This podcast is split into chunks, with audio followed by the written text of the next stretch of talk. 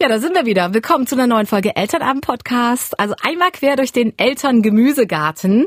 Letzte Woche ging es ja um die Hilfe im Haushalt und da hat unser Experte, der Berliner Psychologe Klaus Seifried, ganz tolle Worte gesagt. Er meinte sinngemäß, in Deutschland bräuchte man für alles einen Führerschein, Auto, Segelboot, Motorrad. Aber wer nimmt eigentlich die Eltern an die Hand und berät sie oder zeigt ihnen auf, dass man es auch anders probieren könnte? Ja, und genau dafür sind wir da und sprechen deshalb jede Woche mit Experten über Themen, die uns Eltern interessieren.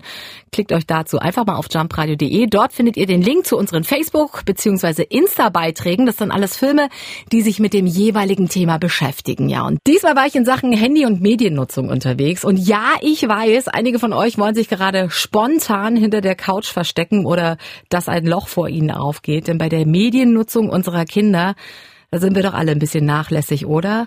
Ist ja auch so bequem, ne? Hat man mal seine Ruhe, kann ungestört die Aufgaben erledigen, während das Kind dann auf der Couch daddelt. Aber wann werden Fernsehen, Handy und Spielekonsole eigentlich zu viel? Wann wird's kritisch? Das möchte ich heute klären und freue mich, dass Medienpädagogin, Mediencoach und Dozentin Irene Schulz für uns Zeit hat. Hallo. Hallo. Sind wir Eltern denn selbst schuld, dass die Kinder vorm Handy hängen, wenn sie es von uns Eltern nicht anders kennen? Auf jeden Fall kann man sagen, uns trifft da eine Teilschuld, würde ich mal sagen, weil wir auf jeden Fall wichtige Vorbilder für unsere Kinder sind. Ja, nicht nur in Sachen Mediennutzung, sondern generell fürs ganze Leben. Und die schauen sich das bei uns ab. Und wenn wir eben immer wieder diese kleinen schwarzen Kästen aus der Tasche holen und überall dabei haben. Wir haben natürlich da auch immer, also wir meinen als Erwachsene schlagkräftige Argumente zu haben, weil es ja immer wichtig und beruflich unbedingt sein muss, dass wir da jetzt telefonieren, tippen, schreiben. Mhm. Die Kinder aber eigentlich genauso wichtige Argumente haben und wir aber sagen, nee, ihr macht da ja nur Quatsch und wir messen da eben mit zweierlei Maß und wir sind nicht immer die besten Vorbilder. Warum sind denn Kinder eigentlich so gebannt von Medien wie Fernseher oder Smartphone? Na, man kann mal generell sagen, also Medien haben schon immer eine große Faszination ausgeübt bei allen Kinder- und Jugendgenerationen. Also auch wenn wir uns ähm, an unsere Kindheit oder Jugend erinnern, hatten wir Medienhelden, haben Musikbands gehabt oder Serien oder Filme, denen wir nachgeeifert sind und die wir geliebt haben für eine bestimmte Zeit. Und das ist eigentlich entwicklungspsychologisch begründet mit den Fragen, die in Kindheit und Jugendalter anstehen. Mhm. Also wer will ich eigentlich sein? Wie bin ich denn als Mädchen und Junge? Was machen gerade die anderen? Zu wem gehöre gehöre ich und zu wem gehöre ich vielleicht nicht, wie kann ich das ausprobieren und testen. Und da haben Medien schon immer eine Folie geboten, um zu gucken, was passt denn da bei mir und haben auch Antworten geliefert, wie man denn gerne sein möchte, könnte, sollte. Und das ist natürlich heute nochmal um ein Vielfaches ausdifferenzierter. Also über Social Media beispielsweise haben wir unfassbare Möglichkeiten, an Persönlichkeitsvorlagen zu finden, an Körperbildern, an Identitäten, am Ausprobieren, Helden. Wir können auch den Influencern ja ganz nah sein sein, das mhm. sind die vermeintlichen Freunde und das macht so diese große Faszination heute aus. Und natürlich über das Smartphone immer auch in Verbindung mit sozusagen meiner Peer Group, also meinen Freunden zu sein können, jederzeit. Und das haben wir früher auch gemacht. Ne? Man ist von der Schule in den Flur gerannt, hat das Festnetztelefon zur Hand genommen und dort weiter telefoniert. Absolut. Das hat schon immer die Erwachsenen genervt. Absolut. Und äh, man hatte damals keine Handys, dafür hatten wir aber Zeitschriften en masse und haben uns da irgendwie äh, bedient, ne? unsere Vorbilder gesucht. Genau. Aber wann ist denn ein Kind eigentlich alt genug für ein Smartphone? Das ist eine ganz schön schwierige Frage, bekommen wir ganz oft gestellt bei Schau hin. Und Eltern wollen da am liebsten auch ganz klare Antworten. Also ein bestimmtes Alter und dann eine ganz klare Minutenangabe. Leider ist das so einfach nicht, mhm. weil jedes Kind ist ja, das klingt ein bisschen abgetroschen, aber es ist wirklich wichtig zu sagen, jedes Kind ist unterschiedlich entwickelt, sowohl also körperlich kann man es ja sehen, aber eben auch geistig und kognitiv, was sie schon verstehen und auch reflektieren können. Und man kann im Allgemeinen sagen, ein umfängliches Smartphone mit Internetverbindung, mit Apps und allem, was online möglich ist, das mhm. ist ja im Prinzip ein Riesenkommunikationskasten ist eigentlich mit elf Jahren vorher nicht sinnvoll, weil es eben so komplex ist. Natürlich sind die Smartphones auch schon in der Grundschule am Start. Mhm. Also darüber muss man sich im Klaren sein. Das ist relativ weltfremd zu sagen. Also vorher diskutieren wir nicht drüber, aber dann ist eben der Kompromiss zu sagen, ein abgespecktes Smartphone mit einer Prepaid-Card ohne eine Flatrate, mit ganz eingeschränkten Apps und dann eben Schritt für Schritt mehr. Oder Handy dann erst zum 18. Geburtstag, ne? Das kann man probieren. Das wird ähm, ein harter Kampf. Also ich meine, das kann auch für eine Familie passen. Ne? Was uns immer ganz wichtig ist zu sagen, wir werden in dieser Welt ohne Handys schlecht zurechtkommen, weil mhm. einfach alles auch mit Medien durchzogen ist. Und der bessere Weg ist eigentlich, Kindern ein gutes Rüstzeug mitzugeben und einen Werkzeugkasten mit diesen Medien gut zurechtkommen, als zu sagen, ähm, wenn du volljährig bist, kannst du entscheiden vorher, kriegst es einfach nicht. Das ist wie, als würde man sagen, wir essen bis 18 Jahren keine Süßigkeiten. Führt eher dazu, dass dann mit 18 Jahren erstmal in den Supermarkt gegangen wird und so viel Schokolade gegessen wird, dass es quasi dann zu den Ohren wieder rauskommt. Ja, ich finde es manchmal ein bisschen traurig, dass unsere Kinder mit so einer Welt in Kontakt kommen. Ich sag mal so, man neigt ja immer dazu, von der guten alten Zeit zu reden. So wie es unsere Eltern und unsere Großeltern gemacht haben, so machen wir das auch, ja, indem wir einfach sagen, du, also bis ich 25 war, da gab es noch nicht mal ein Smartphone. Ich hatte erst mal mit 18 ein Handy und da konnte ich nur SMS schreiben. So war es ja bei uns damals. Ich finde es manchmal sehr, sehr schade. Merkt man das denn auch schon in der Entwicklung der Kinder, dass das so extrem großen Einfluss hat? Also man kann sagen, dass die Kinder heute natürlich, sage ich mal, dauerhaft connected mit der Welt sind und viel tatsächlich auch im wahrsten Sinne des Wortes Bilder sehen und in visuellen Welten aufwachsen und damit schon vieles kennenlernen und in Kontakt kommen, wo wir eben erst später drauf gestoßen mhm. sind. Das hat Vor- und Nachteile. Also ich, also man sollte das nicht, sage ich mal, von vornherein negativ sehen. Es gibt tolle Lernchancen.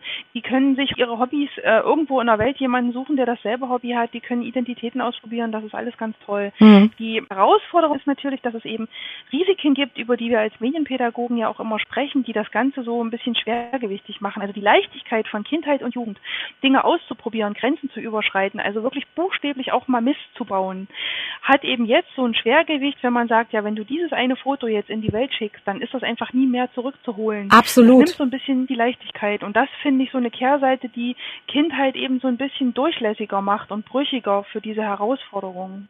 Ja, aber ganz zu sagen, hier, du kriegst dein Handy erst ab 18, ich meine, das ist ja auch vollkommen weltfremd, muss man sagen. Klar, das ist für manche Familien vielleicht äh, so ein Credo, aber für den Mehrteil eher nicht. Ne? Man kann sie ja nicht damit bewahren. Ich meine, es gibt ja auch im Unterricht die äh, Schulfächer, die sich mit Mediennutzung beschäftigen. Man kommt ja gar nicht drum rum.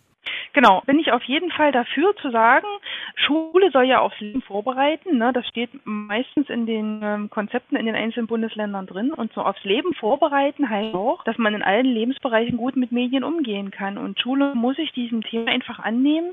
Und da ist es mit einem Medienverbot einfach nicht mehr getan, zu sagen, alle packen ihre Handys weg, wenn sie das Schulgebäude betreten, sondern einerseits zu sagen, wir benutzen in Unterrichtsfächern, um dort Wissen zu vermitteln, auch mal digitale Medien und wir nehmen die digitalen Medien als ein Thema in der Schule auf und besprechen mal, was ist denn eigentlich Datenschutz, was ist Cybermobbing, was kann da schiefgehen, was sind vielleicht positive Sachen, das muss unbedingt in die Schule. Ob das nun ein extra Fach ist oder in einzelnen Unterrichtsfächern mit integriert wird, das kann man sicherlich unterschiedlich auslegen. Auf jeden Fall muss Schule da jetzt was tun. Und wenn Sie sagen, es bedarf einen Werkzeugkasten, um meine Kinder in die digitale Welt einzuführen, was muss ich denn machen als Eltern? Also grundsätzlich kann man ja mal sagen, kompetent mit Medien oder mit dem Handy umzugehen, heißt ja nicht nur eine Bedienkompetenz, ne? denn da sind die Kids uns auf jeden Fall meistens voraus, mhm. was so das Technische anbetrifft und auch was die neuesten Apps sind, sondern da gehört ja auch noch dazu, sage ich mal, einen kritischen Schritt zurückzutun und beispielsweise zu durchschauen, so ein Influencer macht vielleicht seine ganzen Videos und Posts nicht nur, weil er seine Gefolgschaft so nett findet, sondern weil der Geld damit verdient, ja. weil das auch Werbung ist, weil das auch Produktplatzierungen sind und sowas sowas zu erkennen, ist gar nicht so einfach. Selbst für uns Erwachsene ist das nicht so einfach. Oder dass eben die Fotos bei Instagram oder die Videos bei TikTok, dass das gemachte Bilder und gemachte Welten sind und dass nicht alle immer so toll aussehen, macht ja einen unheimlichen Druck auf die Mädchen. Das macht ja auch was mit der Entwicklung, mit dem Körperbild, mit der Identität.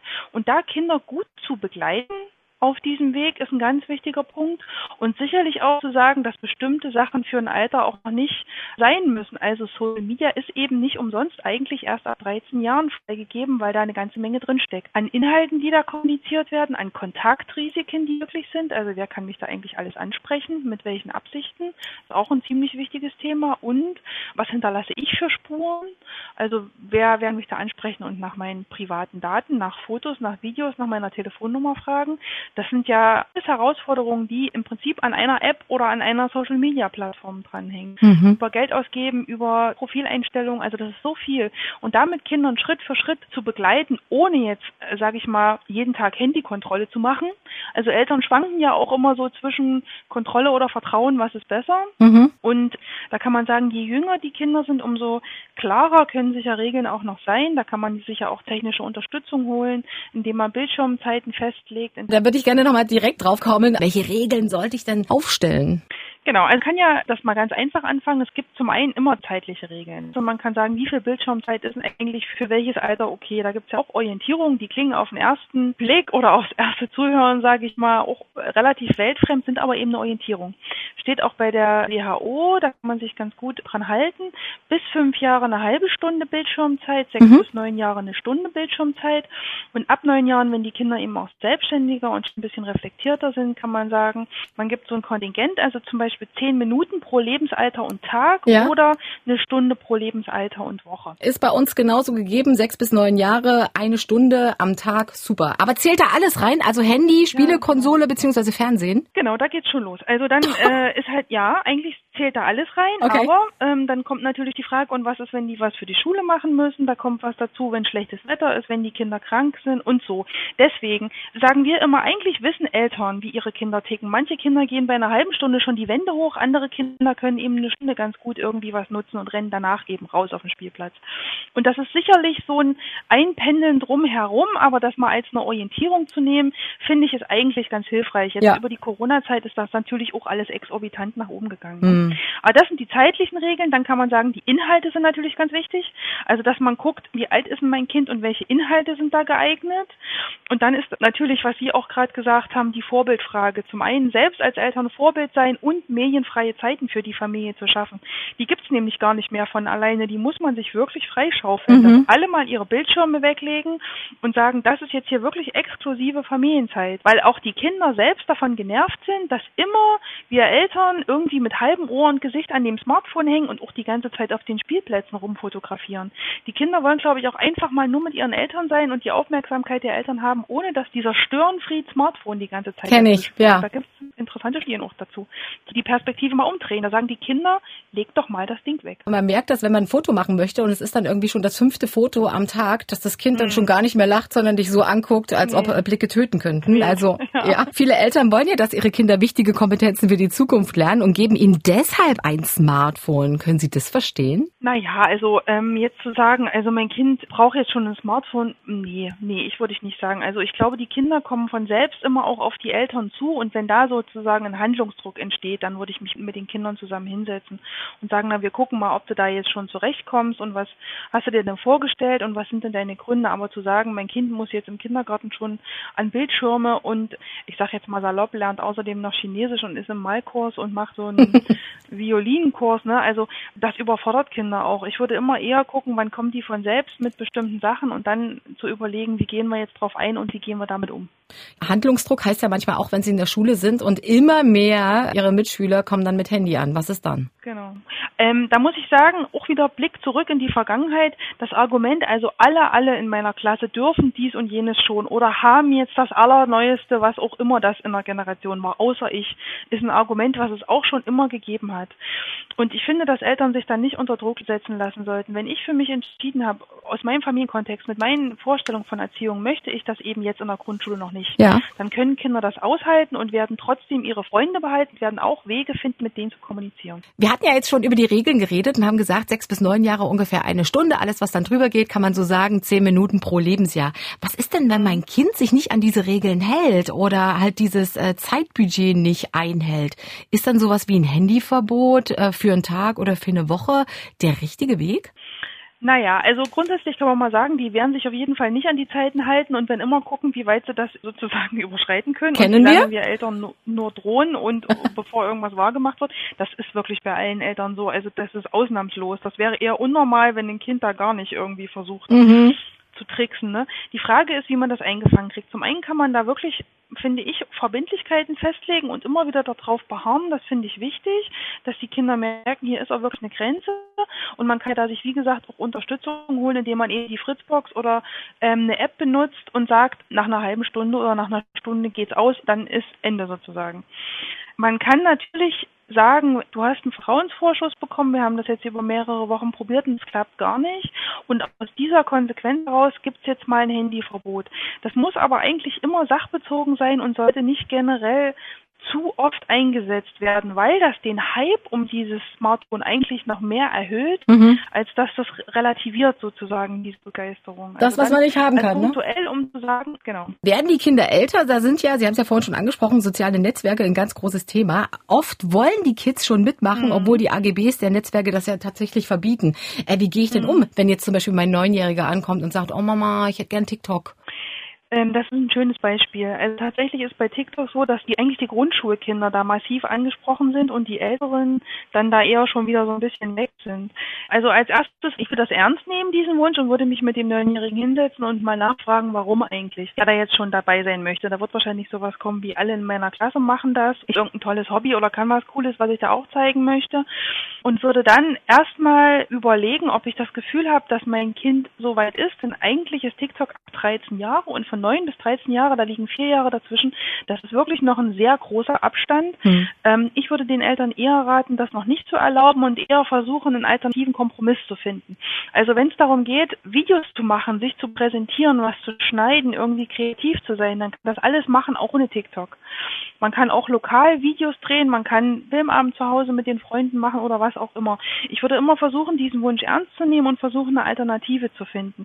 Weil ein Neunjähriger für dieses komplexe Angebot von TikTok mit auch den Kontaktrisiken, mit den Möglichkeiten, da angesprochen zu werden, mhm. die sind einfach zu jung in diesem Alter. Man kann aber auch noch dazu sagen, TikTok hat ja auf öffentlichen Druck da auch wirklich nachgerüstet und es gibt inzwischen so ein paar Elterneinstellungen und Elternbereiche, die es Eltern leichter machen, das im Blick zu haben. Mhm. Also zum Beispiel, dass ich wie so eine Partner-App da auf meinem Erwachsenen-Handy einrichte und ah. dann eben schauen kann, was mein Kind da so macht und dann auch die Zeiten begrenzen. Ich bin da ganz persönlich eher sehr kritisch gegenüber solchen Tools eingestellt, die Kinder überwachen. Ja. Also wenn man sowas in der Familie macht, dann auf jeden Fall mit dem Kind besprechen und ja. nicht heimlich machen.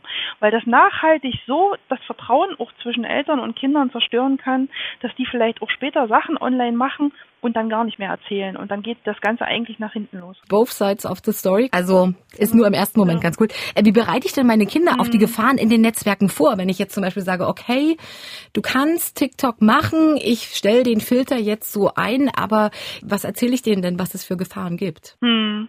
Naja, das ist ja immer generell eine Erziehung so eine Frage, ne? dass man da eine gute Balance haben muss. Die Kinder sicher in die Welt zu schicken, ohne denen Angst vor allem zu machen. Ne? Mhm. Weil die mhm. brauchen ja auch ein Selbstbewusstsein und sollen ja selbstbewusst eigenständig durch die Welt gehen. Und eigentlich sollen die sich auch zukünftig dann eigenständig in der Medienwelt bewegen können. Deswegen eben, wie gesagt, die ersten Schritte begleiten. Also wenn es jetzt um Social Media und beispielsweise um TikTok geht, dass man am Anfang auf jeden Fall das Profil gemeinsam einrichtet, dass man das so sicher einrichtet, wie es nur geht und dass man eben dabei erklärt, warum es zum Beispiel so sein soll, dass wir erstmal so einstellen, dass nur Leute, die du kennst und mit denen du eben bei TikTok befreundet bist, auch deine Sachen sehen können und nicht die ganze TikTok-Community. Dass man einstellen kann, dass man da eben vielleicht erstmal noch nichts kommentieren kann als Fremder, was ich da geteilt habe. Mhm. Ähm, dass man festlegt, was ist denn von dir zu sehen? Also, dass man nicht sehen kann, wo du jetzt wohnst, dass man seine Telefonnummer nicht postet und dass man vielleicht sowas wie ein kleines Sicherungssystem festlegt, wenn dich da einer anspricht und dich besuchen will, wenn jemand deine Telefonnummer haben will, wenn jemand Fotos oder Videos von dir haben will, dann sag uns Bescheid. Mhm. Immer wenn du ein komisches Gefühl hast und vielleicht auch wenn du denkst, oh, jetzt habe ich Mist gemacht, sag uns Bescheid, damit man immer irgendwie agieren kann und dass die Kinder eben verstehen, das ist jetzt hier nicht eine Kontrolle, sondern das ist eigentlich wie im Straßenverkehr zu lernen, bei Rot stehen bleiben und bei Grün gehen. Mhm. Danke für die vielen, vielen Tipps. Wirklich, ich glaube, da ist vielen Eltern geholfen, die jetzt gerade zuhören. Und wenn wir noch auf die Handysucht eingehen, für Kinder, die jetzt äh, gar nicht mehr wollen, die richtig aggressiv werden, wenn ihnen das Handy dann entzogen wird, wie groß ist denn die Gefahr wirklich? Also man muss sagen, dass Kinder tatsächlich diese diese Befriedigung, die durch die Mediennutzung möglich wird, nicht so gut regulieren können. Also heißt im Klartext, wenn ich mitten in so einem Spiel stecke und meine Mama hat gesagt, eine halbe Stunde, dann ist Schluss, mhm. dann hören die einfach nach einer halben Stunde nicht auf, weil das einfach viel Spaß macht und toll ist. Ne? Mhm. Und das zu regulieren, braucht eben viel Erziehung, viel Geduld von uns Erwachsenen, manchmal eben auch technische Hilfsmittel. Und Mediensucht ist ein ganz schön großes Wort und wird relativ inflationär gerade verwendet für exzessive Mediennutzung, die auch mal punktuell stattfindet. Also heißt, heißt, ich sag mal, für uns Erwachsene, wenn wir bei einer Netflix-Serie einfach nicht aufhören können und trotzdem immer noch die nächste Folge, die nächste Folge gucken ne? mhm. ne? und trotzdem aber dann irgendwie ja wieder ganz normal arbeiten gehen und alles in geregelten Bahnen ist. So fallen die Kinder durchaus auch mal in so eine Begeisterung, zocken ein Spiel durch, gucken irgendwas ganz lange und so. Das sind punktuelle Begeisterungen, das kann man noch nicht Mediensucht nennen, sollte mhm. man auch nicht. Mhm. Kann man im Blick haben und besprechen, das ist aber keine Mediensucht. Mediensucht ist dann wirklich, sage ich mal, Gefahr im Verzug, wenn über einen langen Zeitraum, die WHO sagt tatsächlich über zwölf Monate, mhm. das Medium so einen großen Stellenwert im Leben eines Menschen erhält, dass die Befriedigung, die ähm, die Kinder oder Jugendlichen oder Erwachsenen darüber erhalten, andere Dinge hinten runterfallen lassen. Also alles an Anerkennung, soziales Eingebundensein, emotionales Gutfühlen findet über dieses Medium statt. Mhm. Und sowas wie Schule, wie Hobbys, wie Freunde treffen, tritt total in den Hintergrund. Und derjenige schafft es auch nicht mehr, das selbst zu regulieren. Und es gibt tatsächlich sowas wie einen Rück Rückfall oder immer mehr brauchen. Also das, was wir von so stoffgebundenen Süchten wie beispielsweise Alkohol oder Drogen auch kennen, das zeigt sich hier tatsächlich auch. Und dann muss man natürlich sagen, wenn sich sowas abzeichnet, dann sollte man sich sicherlich professionelle Hilfe suchen. Und aber auch ganz wichtig zu schauen, was können denn Gründe auch im sozialen Umfeld sein. Mhm. Denn meistens sind Medien ein Ventil für etwas, was im sozialen Umfeld vielleicht fehlt oder sich verändert hat. Mhm. Und die Kinder oder Jugendlichen, die flüchten sich in so eine Medienwelt und bauen sich dort was zurecht, was vielleicht in ihrer Realität in Schieflage geraten ist. Was könnte das sein? Haben Sie da Beispiele für uns? Zum Beispiel, wenn eine Familie umzieht und der ganze Freundeskreis ist auf einmal verschwunden oder wenn Eltern sich trennen, das sind auch immer große emotionale Brüche für Kinder. Ne? Ja. Dann suchen die sich natürlich Antworten und vielleicht auch Verständnis oder Erfolg woanders und möglicherweise dann eben auch in dem Spiel über Avatare, die sie trainieren, über einen Chat, wo sie jemanden kennenlernen, der viel Verständnis hat und so. Das ist ja auch alles normal und gut, aber da können sozusagen so, sag mal, Einfallstore sein, dass das schräg wird oder wenn ein Kind mhm. in der Klasse ausgegrenzt ist und da irgendwie gar nicht gut eingebunden ist sozial und sich woanders eben Freunde sucht. Da kommen wir noch als letzte Frage zum Ausgleich äh, des Medienkonsums. Wie kann sowas aussehen? Also ist das das gute alte Brettspiel oder einfach raus auf dem Spielplatz? Also ich würde immer sagen, das kann man nicht pauschal sagen, sondern jede Familie hat da auch so eigene Mechanismen und Vorstellungen. Für manche Familien ist es, dass wir sagen, so jetzt hier Sonntag 15 Uhr, alle legen ihr Smartphone in die Kiste und mhm. schließen die Kiste im, im Flur ein und dann gehen wir alle raus. Oder es sind eben die Brettspiele oder letztlich kann man auch mit Handys ja total kreative Sachen mit Bewegung machen. Ne? Es ist ja auch nicht immer nur das dumpfe Gucken und Daddeln letztlich werden wir Erwachsene eigentlich überrascht sein, wie sehr sich Kinder auch freuen und wie viele Ideen die haben jenseits von Medien. Absolut. Also wenn man sagt, los, worauf habt ihr Lust und was wollen wir mal machen, dann springen die eigentlich total drauf ab und freuen sich sehr darüber, dass man exklusive Familienzeit mal hat und was jenseits der Bildschirme macht. Denn oft ist es so, dass wir Erwachsene, da muss ich mir auch ganz ehrlich irgendwie sozusagen an die eigene Nase fassen, wir müssen noch arbeiten, sitzen an Bildschirmen, sagen zu den Kindern, geh doch mal raus, was Schönes. Ja. Und dann denken die, ja, will sich jetzt auch nicht und du sitzt ja hier auch noch, ne? Wenn wir aber sagen, los, zack, raus und kommst du mit, dann sagen die, ja, und wollen wir dies noch machen oder wollen wir dahin und so. Also das Potenzial ist immer da und da muss eigentlich, sage ich mal, nur der Funke immer wieder neu entfacht werden. Und ob das nun ein Brettspiel ist oder ein Wald gehen oder was auch immer, ich glaube, das kann jede Familie für sich entscheiden. Bei uns ist es immer die Fahrradtour. Ganz klassisch. Genau. Das war ein super tolles Gespräch. Ich danke sehr. Ich habe echt was mitgenommen und gelernt, aber am meisten natürlich diese Faustregeln, ne? Sechs bis neun Jahre eine Stunde mhm. und äh, zehn Minuten pro Lebensjahr. Ich glaube, das ist ein ganz guter Anhaltspunkt. Also, Frau Schulz, vielen, vielen lieben Dank. Ganz tolle Tipps und ein ganz toller Einblick. Und ich finde die Arbeit, die Sie machen als äh, Schauhin Mediencoach und natürlich Medienpädagogin so wertvoll und so wichtig. Und davon sollte es viel mehr geben. Vielen Dank, finde ich auch. also haben Sie einen schönen Tag und Dankeschön dafür. Ne? Ja, sehr gern. Alles klar. Bis dann. Wow, also dann dürfen wir jetzt alle nochmal nachrechnen, wie viel Zeit unsere Kids eigentlich vom Fernseher, vor der Konsole, vom Tablet oder am Handy verbringen. Ich sag mal so, dann gehen wir alle in uns und bereiten uns auf eine diskussionsreiche Zeit vor. Den Film zum Thema gibt's wie immer auf Facebook und auf Insta. Wenn ihr nicht suchen wollt, klickt euch direkt auf jumpradio.de. Dort gibt's natürlich die jeweiligen Links. Und nächste Woche kümmern wir uns dann um die Liebe. Ja, die Kids sind da und plötzlich ist keine Zeit mehr für Schatzi. Dem müssen wir entgegenwirken und holen uns ein paar Tipps. Nächste Woche dann hier bei mir. Bis dahin, bitte etwas Liebe zeigen und klickt auf den Abonnieren-Button. Dankeschön, bis dann.